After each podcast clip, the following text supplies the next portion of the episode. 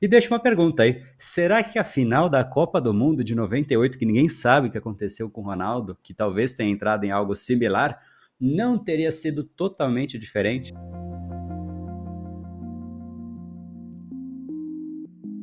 Seja muito bem-vindo ao Reprograme Seu Cérebrocast, o podcast do método que mais mudou padrões cerebrais dos nossos alunos do Brasil. Procrastinação, falta de foco, ansiedade, falta de disciplina, falta de energia, desejo de fazer mais, mas não há algo ali que dá substância para isso, porque o cérebro talvez não tenha sido adequadamente condicionado. E é exatamente essa a ideia desse podcast, te mostrar como você pode sim condicionar o seu cérebro dia a dia, a cada uma das iniciativas que você tem, atividades, e isso vai criando em última instância quem é você, por isso que eu digo, você cria os seus padrões e os seus padrões criam você. Isso vale para absolutamente qualquer área da sua vida, seja a área profissional, seja no relacionamento, seja você como um empreendedor ou ainda como empresário. E se esse é o seu caso, esse podcast, esse nosso episódio de hoje, seguramente vai ser de grande valia para você. Afinal, trarei aqui um grande amigo, Marcelo Germano, da empresa Autogerenciável, mais de 4 mil empresários já auxiliados no Brasil, para que de fato a gente possa discutir padrões cerebrais aplicados ao dia a dia de uma empresa e diversas histórias vão ser interessantes que a gente vai poder discutir, desde, poxa, por que, que às vezes a gente fica tão preso e apegado ao que nós estamos habituados, fazendo com que, muitas vezes, outros concorrentes mais novos, mais jovens, simplesmente chegam e tomam espaço e a gente não percebeu por que isso aconteceu. Será que existe alguma relação com o nosso cérebro? Falaremos sobre isso. Falaremos também sobre o estoicismo aplicado a negócios, ou seja, como de fato a gente deveria alocar a nossa atenção naquilo que realmente nós temos gestão, mas a ausência dessa clareza e no dia a dia os problemas vão pegando, a gente acaba direcionando a nossa atenção para muitas outras coisas, fora inúmeras outras experiências. E o Marcelo vai ter a chance de dividir um pouquinho também na prática, como nos momentos em que ele teve gestão do cérebro, qual foi o resultado, e em momentos como realmente simplesmente a gente pode sim se deparar com situações em que a gente está ali mais vulnerável e o que ele fez para que de fato isso fosse superado. Vai ser super bacana esse bate-papo, essa história particular de como ele tinha ali um grande evento, talvez a grande apresentação dele, e ali o cérebro não colaborou. Ele vai ter a chance aí de trazer, vai ser um grande papo aí, uma grande conversa que vai te trazer boas reflexões, mesmo se você não seja um empresário, isso vai ser algo que vai te fazer entender e como você pode replicar isso para o seu dia a dia nas mais diversas esferas. Então, sejam todos aí muito bem-vindos. E aí, Luiz, você acha que esse bate-papo vai ajudar aqui também para a gente no Brain Power? Ah, cara, eu acho, hein? Acho que ajuda em quase qualquer lugar da vida, né? Você aprender a estruturar desse jeito as coisas. Mas é isso, prazerzão estar tá aqui de novo, né? Depois daquele, daquela maratona de, de podcast que a gente gravou. Tava sentindo falta já. Tava virando um padrão já. Total. Todos os dias um podcast novo. Agora a gente interrompeu, Exato. voltou para o modelo semanal e hoje, então, uma semana, inclusive, não só de volta, mas uma semana duplamente especial, né? Estamos aí com nosso grande amigo Marcelo Germano. Bola contigo aí, seja muito bem-vindo. Que legal, obrigado, André. E aí, Luiz, como tá? Tudo em ordem? Boa. Tudo bem? Show de bola, é um prazer estar aqui. Muito obrigado, Marcelo. O prazer é todo nosso. Agora eu queria trazer a conversa para o seu mundo, né? O mundo de um empresário. Né? A gente, quando você fala, não, eu ajudo empresários, o que se vem na mente de imediato é aquela parte mais técnica, né? Não, eu vou ajudar com fluxo de caixa, vou ajudar com a DRE, vou ajudar com tudo isso.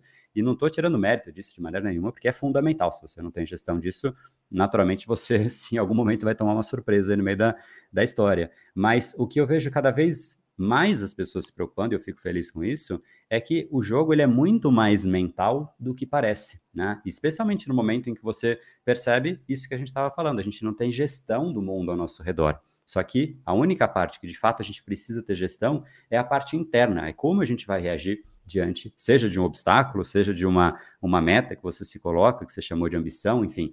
Né? Eu acho que esse é o grande ponto. Você consegue falar um pouquinho como é que você vê as pessoas em termos de preparo e, e preocupação? Assim, quero virar um empresário. Quanto que as pessoas dedicam da, do espaço mental de preocupação delas para aí sim eu aprender? Então, eu fiz uma vez um treinamento com o Tony Robbins. Tinham 800 empresários, quando eu fiz 800 empresários do mundo inteiro fazendo esse treinamento. E ele fala uma coisa interessante que ele fala que 80% é psicologia, 20% é, é técnica. Né? Olha a proporção, 80% é psicologia, 20% é técnica. E dependendo do que você for analisar, né, como isso não é um dado estatístico, né, eu posso falar que 90% é psicologia e 10% é técnica. E no final do dia é isso mesmo. Né, 90, 80 ou 90% do sucesso de uma empresa é a psicologia. Né, o resto é técnica. Por quê? Porque se você começa com a mentalidade errada, você vai utilizar as técnicas erradas, né? Começa pelo, pelo, pelo, por, por esse ponto, né? Essa parte do mindset, ela se torna de vital importância. Vou dar um exemplo? E, e a gente é condicionado a acreditar em algumas coisas que acabam atrapalhando tudo. Ao longo da minha jornada, né, ou da tua jornada também, uma coisa que é importante na nossa jornada é o autodesenvolvimento. Né? Então a gente lê bastante, a gente estuda bastante, a gente busca o conhecimento, porque a gente se move na direção daquilo que a gente estuda. No final do dia é isso, né? Uh, a gente se move na direção daquilo que a gente estuda. Então eu sempre falo assim, cara, você quer ficar rico? Comece a estudar riqueza. Você quer ser um empresário melhor? Comece a estudar sobre isso. Você quer ter um relacionamento bom? Estuda sobre relacionamento, né? E aí isso serve para qualquer coisa. Então as pessoas querem ter um relacionamento muito bom, mas não estuda nada sobre relacionamento. O cara quer ser um pai muito bom, mas não estuda nada sobre educação de filhos, né, como ser um pai melhor, né, como é ser pai de menino, como é ser pai de menina. Não estuda nada sobre isso. É difícil, né? A gente se tornar bom numa coisa que a gente não dedica o nosso tempo para estudar. E entre os estudos, né, esses estudos, um que me chamou muita atenção é um livro, que ele é um livro assim muito consagrado, é o livro do Peter Senge que chama A Quinta Disciplina. E, e na, no livro A Quinta Disciplina, ele fala de cinco disciplinas, por isso que chama a Quinta Disciplina.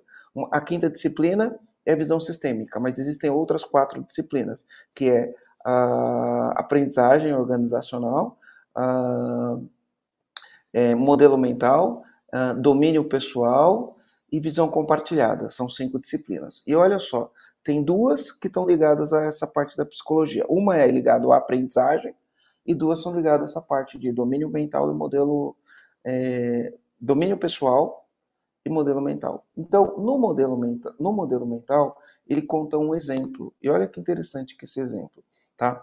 Uh, quando a gente analisa historicamente, a gente vai entender que a, a, economia foi se transformando. E nessa transformação da economia, né, alguns países despontaram, outros países ficaram para trás. Um país que é exemplo é o Japão. O Japão foi devastado na Segunda Guerra Mundial. Os Estados Unidos fez uma ocupação do Japão e em 1951 os Estados Unidos saiu do Japão e deixou o Japão lá destruído, né? E os japoneses tiveram que se reinventar, né? Eles tiveram que se reinventar. E eles começaram a se reinventar. Quando chegou 1970, o Japão, pensa, é um país pequeno, que não tem recursos naturais, país pequeno, sem recursos naturais, ou seja, ele não tinha todas as condições do mundo né? Um país que tem tsunami, que tem vulcão, que tem terremoto, esse é o caso do Japão, e, e, em pouco tempo eles se tornaram a segunda maior economia do mundo. Então, o Peter Senge fala no livro. Então, ele, os executivos das maiores, das maiores empresas da indústria automobilística americana, que era Ford, Chrysler e GM, foram visitar a Toyota para entender o que, que eles estavam fazendo, como que eles conseguiam fazer um carro tão bom, tão barato, que não quebra, né? Como que eles fizeram isso? E aí foram visitar a fábrica. E voltaram para os Estados Unidos. E o Peter Senge foi conversar com eles. Cara, e aí? O que, que aconteceu lá? Me conta aí. O que, que vocês viram lá de novo? Né? Eles falaram, cara, os japoneses enganaram a gente. Como assim os japoneses enganaram a gente? É, cara, os japoneses enganaram a gente. Mas me conta aí. Aquela fábrica não existe. Eles, eles montaram, era fake. Como assim era fake? Vocês não foram na fábrica? Não viram a fábrica? Não viram sair do carro da linha de produção? Sim, a gente viu, mas aquela fábrica não existe. Aí o executivo americano falou, cara, eu estou nesse ramo faz 30 anos. 30 anos que eu estou nesse ramo. Uma coisa eu posso te garantir: não existe fábrica sem estoque. E aquela fábrica não tinha estoque.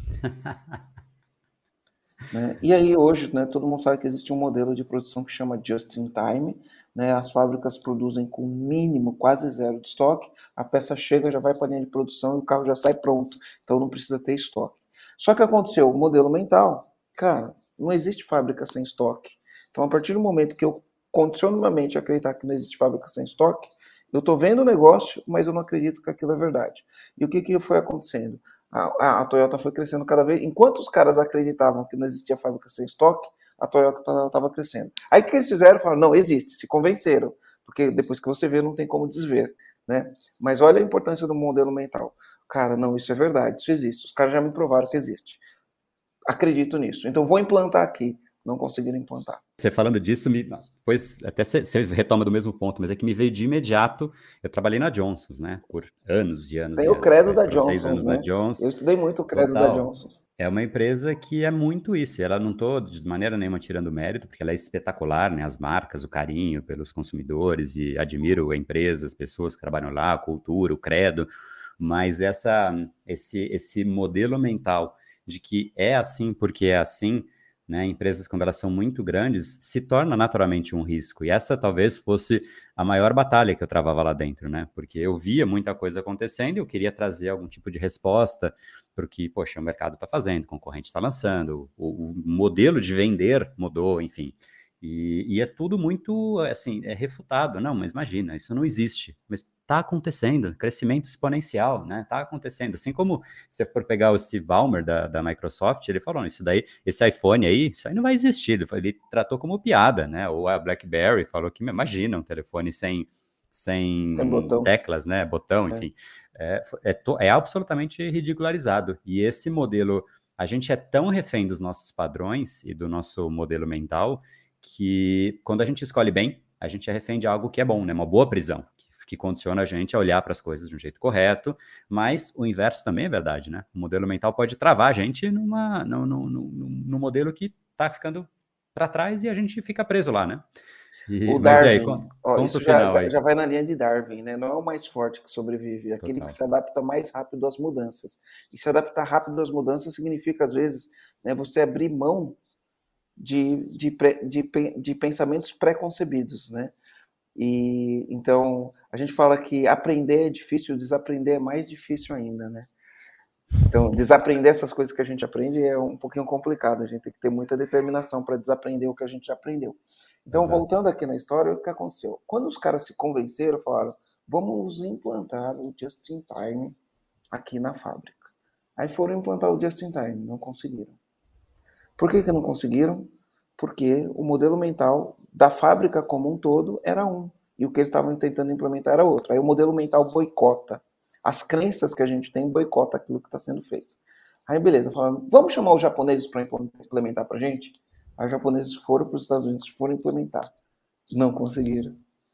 Como, como assim? Os japoneses que são especialistas, que sabem como fazer, não, consegui, não, não conseguiram. Aí o que eles fizeram? Vamos abrir uma outra fábrica nos Estados Unidos mesmo, em outro lugar, se não me engano, foi Novo México, não tenho certeza. Em outro lugar, e vamos contratar pessoas totalmente diferentes, que não são as mesmas pessoas.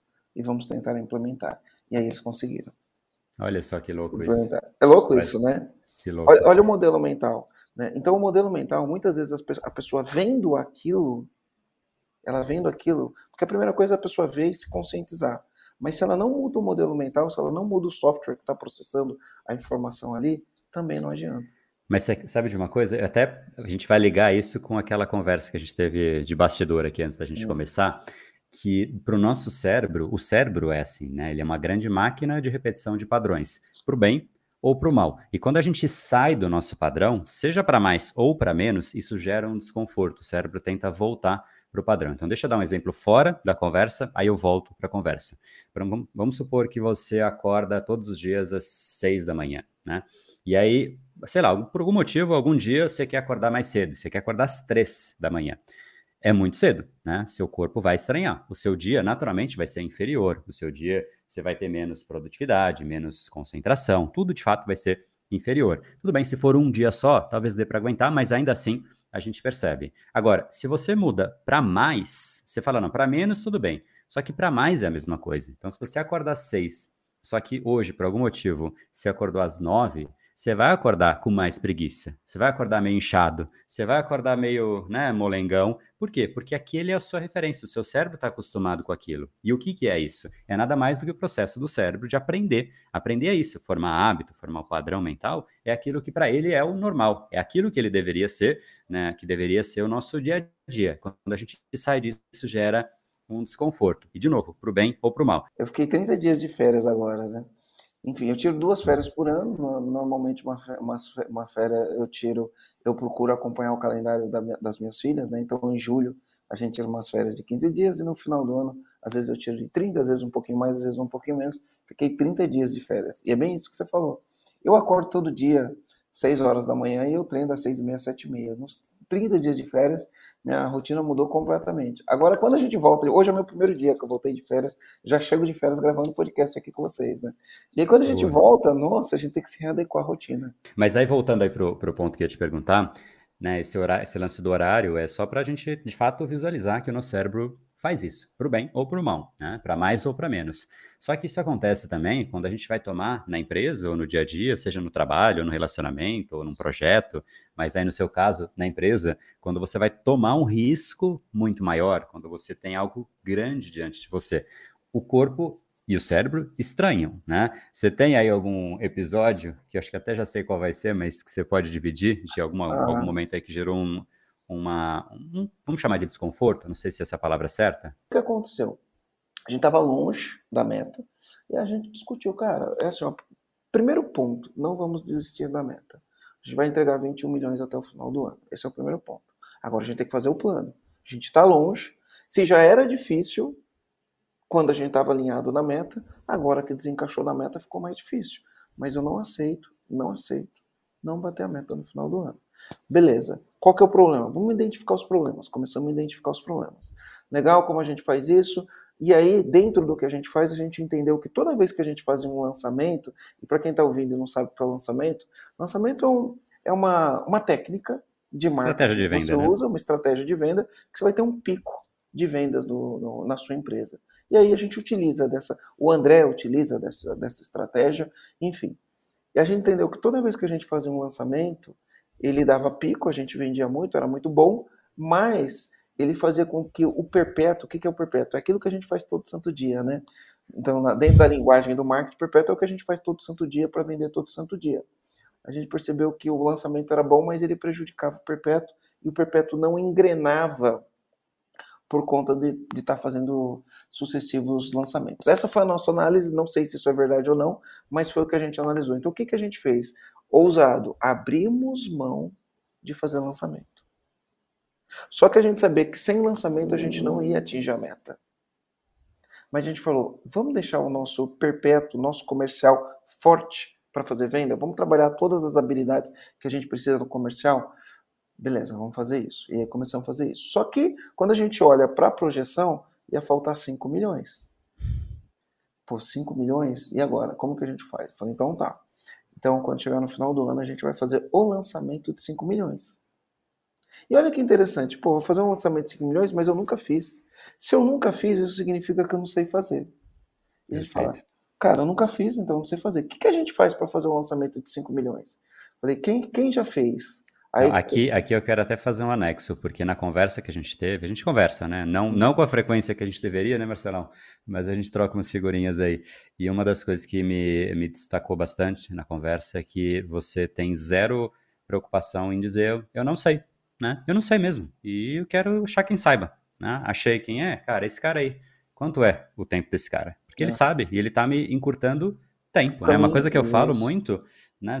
O melhor gasto de dinheiro, que não dá para chamar de gasto, é investimento na raiz mesmo, é você investir em recuperar tempo, né? E, e enfim, esse, esse, ponto que você vai falar, só queria destacar isso, porque é exatamente isso que eu digo com tanta veemência acontecendo na prática. Então, diz aí, o que, que você fez quando você viu que não sabia? Aí eu questionei meu e falei, cara, se a gente não, nunca fez, a gente não sabe fazer. Eu sei fazer de um milhão e meio, um milhão e setecentos, que eu já fiz um monte. Mas de cinco eu nunca fiz, então eu não sei. Então essa era uma coisa. A outra coisa era, para fazer um de 5, quanto que a gente precisa investir?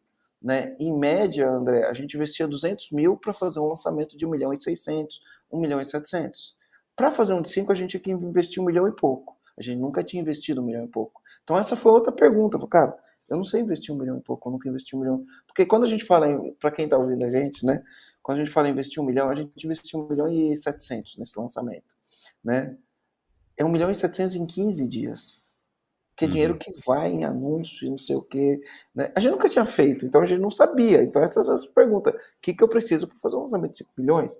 Então, a primeira coisa é buscar quem sabe. Fizemos uma lista de pessoas que já tinham feito isso. Fizemos uma lista de pessoas que já tinham feito isso. Não é barato esse tipo de investimento, né? Mas ele ensina a gente a fazer, porque ele já fez. Quando a pessoa fez uma vez é sorte. Quando a pessoa fez cinco, seis vezes, ela aprendeu a fazer. É sempre assim que eu penso. Então contratamos ele e a gente não sabia, nunca tinha investido nesse volume. Também contratamos uma pessoa que já tinha investido esse volume de dinheiro várias vezes, né? E aí a gente foi fazer isso. Então se planejamos para o fim do ano. A gente tinha isso era ju, junho, final de junho, a gente tinha seis meses, né? O nosso lançamento ia ser em novembro, planejamos o lançamento. Mas o que acontece, né? Quando a gente faz o lançamento, ele funciona dessa maneira. Você tem quatro eventos, né? Então, você tem uma semana onde você gera muito valor, entrega muito conteúdo para audiência, e aí você faz. Então, tem o primeiro dia, segundo dia, terceiro dia, e o quarto dia é o dia onde você vira para a pessoa e fala: olha, e para você que chegou até aqui, existe uma oportunidade, oportunidade é você enfim, comprar o nosso produto, né? Resumindo, é isso. E aí, vamos lá, né? Primeiro dia, 10 mil pessoas assistindo o evento, muito legal, massa, todo mundo com energia lá em cima. Segundo dia, e durante os meses a gente se preparando, né? Existe um preparo para fazer o evento. É estudo, é preparo, é script, é o que vai entregar, enfim. Né? Segundo dia, beleza. Terceiro dia, beleza. Quarto dia, quarto dia. Quarto dia, que é o dia D, né? Onde a gente vai fazer a venda. Cadê o Marcelo? Né? Quarto dia. Esse evento era num domingo, às 8 horas da noite. Onde a gente vai abrir, a gente chama de abrir o carrinho, né? Onde a gente abre a oportunidade para as pessoas, enfim, terem acesso àquilo que a gente está ensinando. E aí, quando chegou 6 horas, eu estava eu, minha namorada, minhas filhas em casa, enfim, foi um dia super agradável. Eu abri meu computador e falei, bom, 8 horas, né? Deixa eu começar a dar uma revisada aqui no material. Na hora que eu abri o computador, eu vi uma mensagem do meu sócio, me deu uma crise de ansiedade. Olha só. Me deu uma crise de ansiedade. Né? Então me deu um transtorno de ansiedade. E esse transtorno de ansiedade que me deu, ele é um negócio que acontece no nosso cérebro em um segundo, e a gente nem sabe por que, que a gente tem aqueles pensamentos, que, porque o transtorno de ansiedade, ele sucede um pensamento que você teve, e via de regra esse pensamento foi negativo. Né? A gente não entende isso, mas enfim, depois a gente vai buscar ajuda para entender o que aconteceu. Você tem um pensamento negativo, que ele não é consciente, ele é inconsciente, e isso te gera uma alteração hormonal, então você produz adrenalina, você produz cortisol. Se quiser, fala um pouquinho a respeito, para o pessoal entender, para não então, ter que buscar então, no Google, isso, vamos lá. Né? Isso, então vamos é, lá. Basicamente assim, quando. Primeiro, isso, isso geralmente acontece diante de um evento que a gente e a gente envia o sinal para o nosso cérebro de que o evento é importante. Então não acontece diante de coisas que você fala, ah, isso aí tanto faz, né? É importante. Então esse sinal de que algo importante e relevante está por vir já faz com que a gente altere o nosso estado de vigília. O próprio cérebro começa a enviar uma série de neurotransmissores, fazendo com que a gente de fato fique em muito mais atenção. Isso é importante, né? Você pega um atleta quando ele vai correr a final de uma Olimpíada, por exemplo, ele está absolutamente em vigília. O corpo realmente está ali, né, pulsando.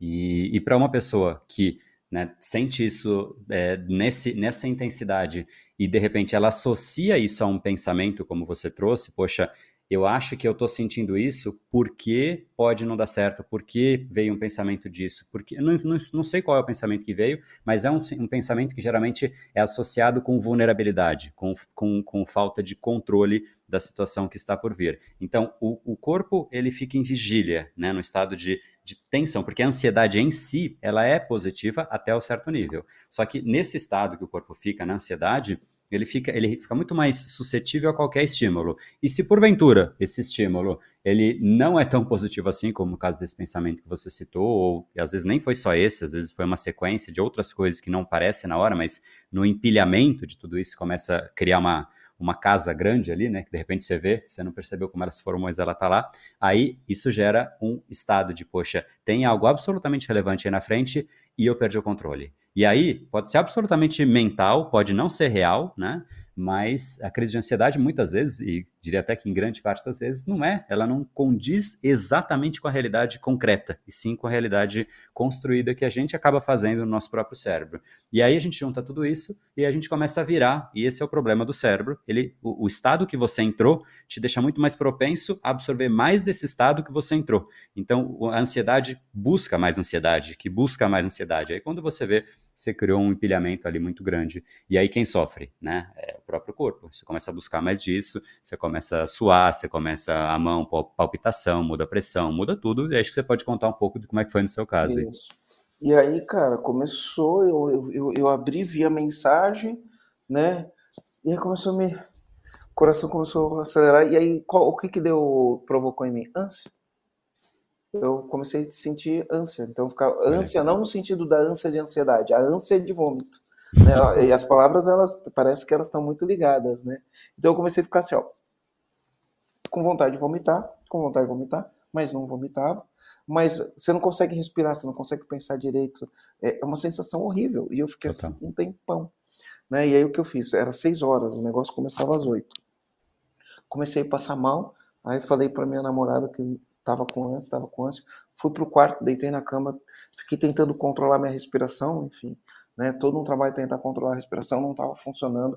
Entrei no chuveiro, banho gelado porque o banho gelado muda o teu estado né, mental. Banho gelado, fiquei ali ó, um tempo, sei lá, fiquei uns 15 minutos, água gelada, e eu embaixo da água, controlando a respiração, controlando a respiração, mas já estava com mal-estar, né? Porque aí você já condiciona a tua mente, nossa, tô com mal-estar, e agora como eu vou fazer? E agora como eu vou apresentar? E, enfim, né? Você já moda no modo de contingência, né? Como é. eu salvo o que eu já sei que deu errado. É como é. se já tivesse dado, né? E aí, banho gelado, banho gelado, banho gelado, deitei na cama, fiquei respirando. Minha namorada veio e falou: Marcelo, vai dar certo, calma, calma. Bom, beleza. Saí, fui pro, pro lugar onde a gente ia fazer a transmissão. Era uma transmissão, um streaming ao vivo. E aí, quando eu cheguei lá, você tava ali com a mente perturbada, né? Meu Deus, eu passei mal, será que eu vou conseguir? Será que eu vou conseguir? Eu não tô legal. E se me der ânsia na hora que começar? E se eu começar a querer vomitar na hora que. E aí, meu Deus, ser? A gente já começa a criar um monte de, de pensamentos negativos, né? Que, enfim, né, vão, vão piorando a situação. E aí, cara, eu cheguei lá no, no local, parei, me concentrei, comecei, enfim, fazer minhas orações. Cada um tem um tipo de coisa que acredita. Eu sou cristão, acredito em Deus e acredito em Jesus Cristo como nosso Salvador. Comecei a fazer minhas orações, respirar, respirar, fazer minhas orações, né, sabendo que o trabalho que eu tinha que ser feito já estava feito, sabendo que eu estava pronto para fazer o que eu tinha que fazer, né? Só precisava me acalmar ali para poder assumir o controle, para poder fazer o que tinha que fazer. Mas eu confesso para você, cinco segundos antes de começar a transmissão, cinco segundos antes de começar a transmissão, para aquele que tinha sido nosso maior investimento, né? Pensa, você colocou 1 milhão e 700 na frente, você colocou. Porque não era só isso, né? Era o, lugar onde você ia fazer o evento, que você paga antecipado, né? tem uma série de coisas ali acontecendo, né? E no momento de você tem uma crise de ansiedade. E aí vou lá, o que, que eu posso controlar? Minha respiração, né? Meu, você está preparado, você está preparado, mas até abrir a câmera para falar estamos no ar, eu estava na incerteza. Aí quando abriu a câmera, falou estamos no ar, foi, né? foi. Marcelo voltou. quando ligou a câmera, eu comecei a falar, foi. E aí eu entrei em flow. Olha que coisa, eu saí de um estado de ansiedade e entrei no estado de flow, né? E aí acho que você pode explicar o estado de flow, né? né? Posso, mas eu queria aproveitar, acho que você trouxe várias lições aí e, e pontos que eu trago bastante nos nossos bate-papos. É, e, e, você trouxe um mecanismo que, para mim, é o mais poderoso para você vencer um momento em que você sente que você perdeu o controle, que é quebrar o padrão. Né? A gente, se você pensar, isso vale para absolutamente tudo. E eu gosto de pegar exemplos bem diferentes para ver como é real e depois eu voltar. Se você pegar uma discussão que de repente você tem com sua namorada, com sua esposa, marido, mulher, enfim, é, basicamente no momento que você entrou no modo batalha daquela briga, não tem muito mais como sair dali, a não ser que alguém quebre o padrão e fale não, chega, né? Vamos conversar depois, quebra o padrão de alguma maneira, às vezes até diferente, exótica, não importa, mas quebrar o padrão é necessário quando o cérebro entra nesse tipo de loop. E nesse processo de, de, ansiedade foi exatamente o que você fez, sabendo ou não, acho que pelo que você relatou você sabia, mas entrar num banho gelado, obviamente não é natural, né? O corpo fala, putz, tem algo diferente acontecendo. Então a atenção volta, olha que legal isso, a atenção volta para o mundo real, porque o mundo construído na sua mente, que era o mundo que você estava lá, né, que gera estímulo, a gente não sabe é, em geral, mas os pensamentos eles geram tanto estímulo para a gente quanto o mundo real, né? O cérebro ele não sabe o que é real e imaginário, se a gente ouve em todos os lugares, mas a gente vai gerando tanto estímulo que ele se sobrepõe ao mundo real. E aí quando você tem uma quebra de padrão, a gente tem um choque de realidade. Você fala, olha, tem outro mundo aqui. Esse mundo aqui, né, é o mundo real. E aí você começa a recuperar um pouco e o cérebro começa a voltar um pouco para o estado, né? Só que obviamente você ainda estava afetado por isso. Aí você voltou para aquele seu momento. Só que aí aconteceu o quê? Poxa, aquilo de fato você manja, aquilo de fato você é bom, aquilo realmente você é o seu território, né? E aí você começou a ver que não é bem assim. E o cérebro, ele fica confortável quando ele se sente, é a famosa zona de conforto, né? Quando ele se sente dentro da zona de competência dele, que é aquela sua. Então, poxa, ali você recuperou. Aí, o que é flow para as pessoas, né, que foi a sua, a sua pergunta, flow nada mais é do que um estado de consciência que basicamente gera uma série de consequências. Por exemplo, você não sente a, a, a dispersão de tempo, ela varia, você não sabe se é para mais ou se é para mesmo, você sente uma desconexão, você não sabe se o tempo passou uma hora, se passou meia hora, você simplesmente está lá e você está curtindo. Você parece que tem uma percepção muito mais ampliada de todos os estímulos que estão ao seu redor, então você capta com muito mais profundidade, então você processa muito mais. Tem gente que fala, poxa, como é que você consegue ler em uma live os comentários e falar isso e aquilo? Porque aquilo eu entrei em flow. O cérebro realmente ele me entrega muito mais no estado de flow, que foi onde o Marcelo entrou. E nesse estado de flow, se você já tinha controle, é onde mais você tem controle. O esportista é o que ele mais quer. Um palestrante é o que ele mais quer. E na hora que você entrou ali, o cérebro falou: "Cara, sai daqui, que esse espaço, né, esse espaço é meu". Então muito é bacana. E aí entrei em flow e a gente foi, enfim, né? É, atingimos o resultado que a gente queria. Não, não batemos exatamente, né? Era um lançamento de 5 milhões, a gente fez 4,750, né? mas chegamos bem perto de fazer, mas no final do dia a gente bateu a meta do ano, né? Então as coisas, as coisas aconteceram, a gente bateu a, a, a, meta do ano. Eu tive um outro evento também relacionado a isso, porque aí você faz essa venda e aí você tem uma entrega para fazer essa entrega presencial. Nessa entrega presencial, a gente tinha 800 e tantos empresários. Né? Foi o maior evento que a gente fez na vida. Nunca tinha feito um evento com 800 e poucos empresários. De novo, a mesma coisa. A gente nunca fez, quem já fez? Né? E aí fomos contratar as pessoas que já tinham feito, a gente, enfim, não sabia fazer.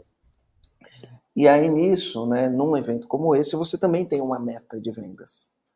Né? E a gente uma meta. E olha que coisa interessante. A gente tinha um produto que a gente ia lançar e a gente tinha um gerente de, de, desse produto que a gente ia lançar. E tinha um deadline para esse produto ser entregue.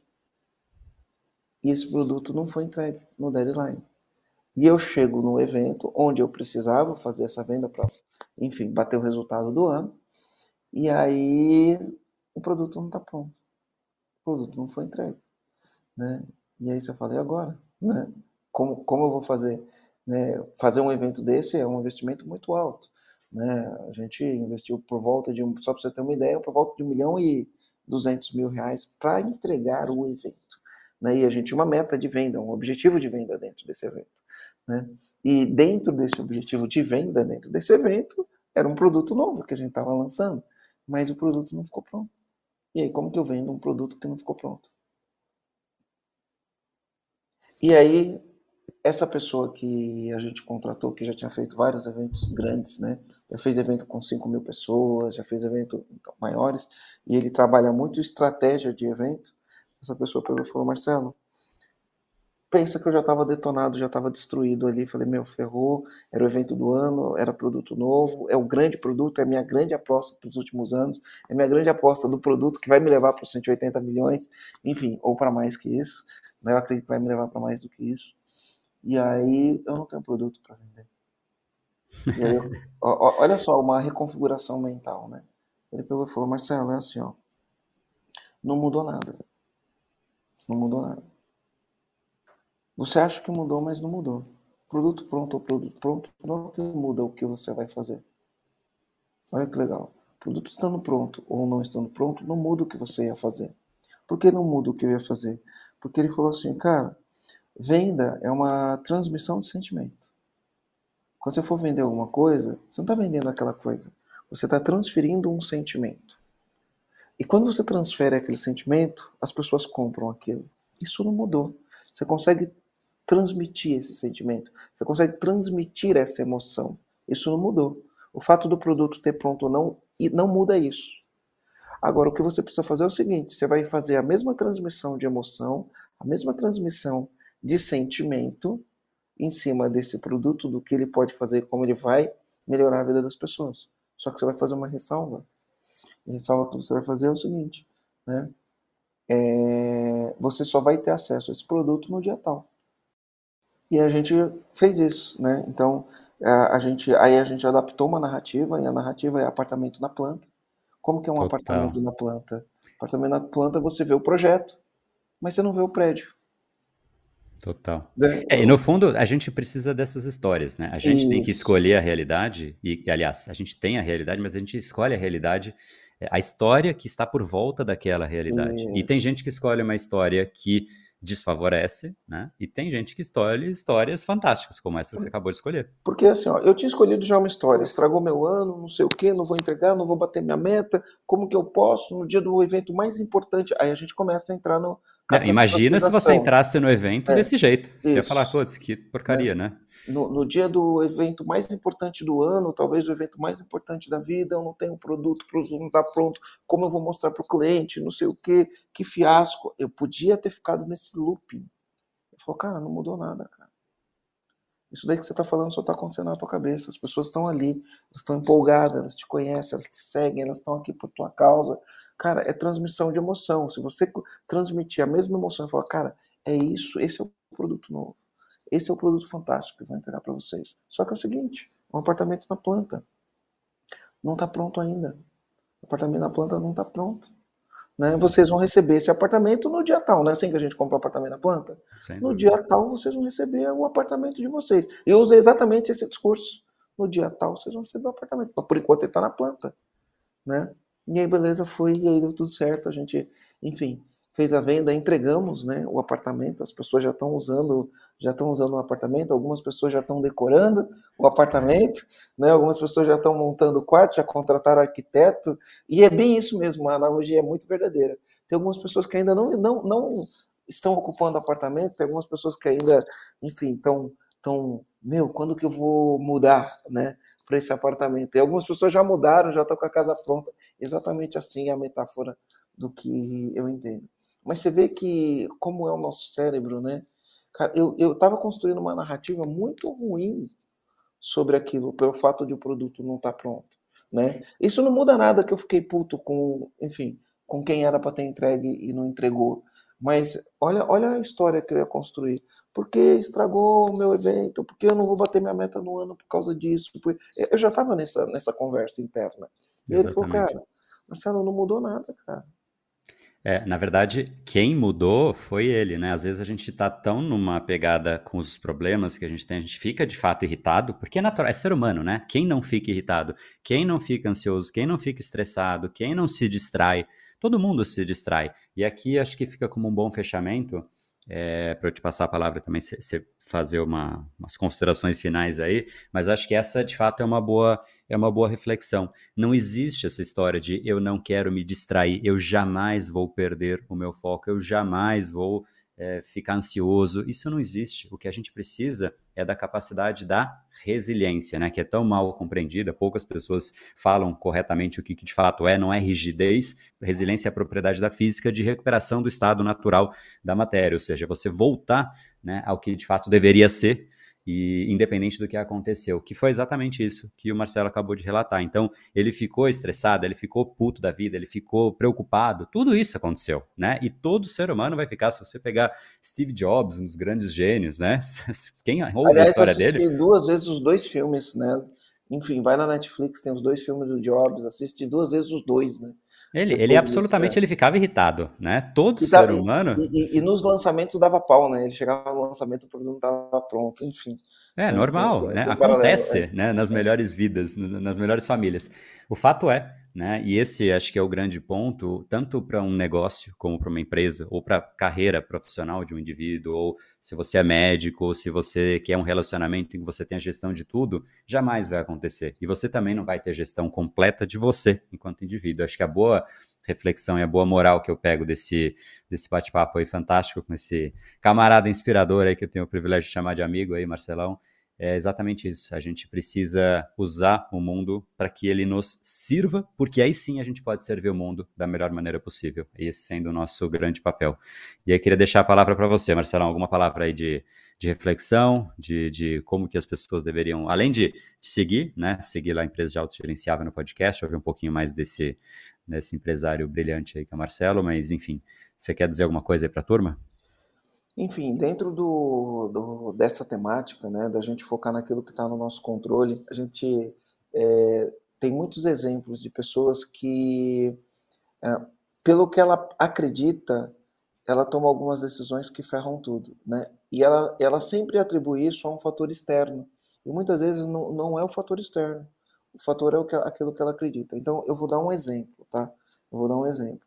Muitas pessoas, é, na pandemia, segmentos iguais, segmentos idênticos, né? nichos idênticos, pessoas que fazem a mesma coisa, muitas pessoas na pandemia sofreram demasiadamente, sofreram mesmo, passaram por muitas dificuldades. Quando você vai conversar com essa pessoa, ela tem uma convicção que ninguém vai tirar essa convicção dela porque ela acredita tanto naquilo que o problema foi a pandemia. E a pessoa, ela vai te dar provas e mais provas dizendo que, cara, não, não tem jeito, foi a pandemia foi o problema.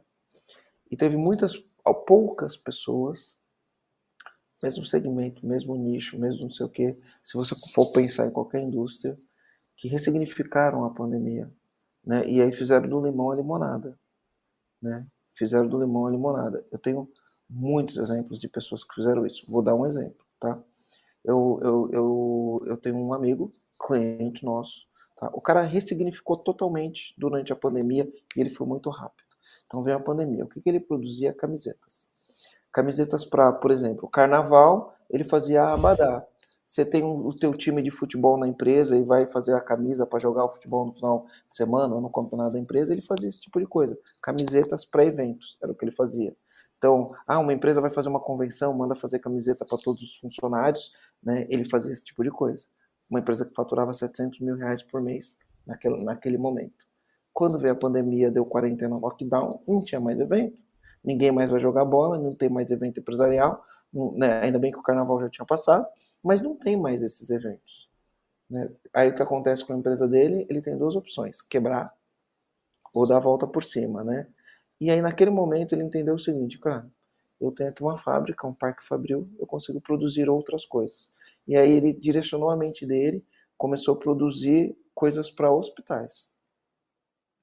E aí começou a produzir avental, começou porque aí precisava de mais avental, as pessoas precisavam trocar o avental com mais frequência. Avental, EPIs que usam, né? Então, um negocinho para colocar na cabeça, um negocinho para colocar no pé, um negocinho para colocar na mão.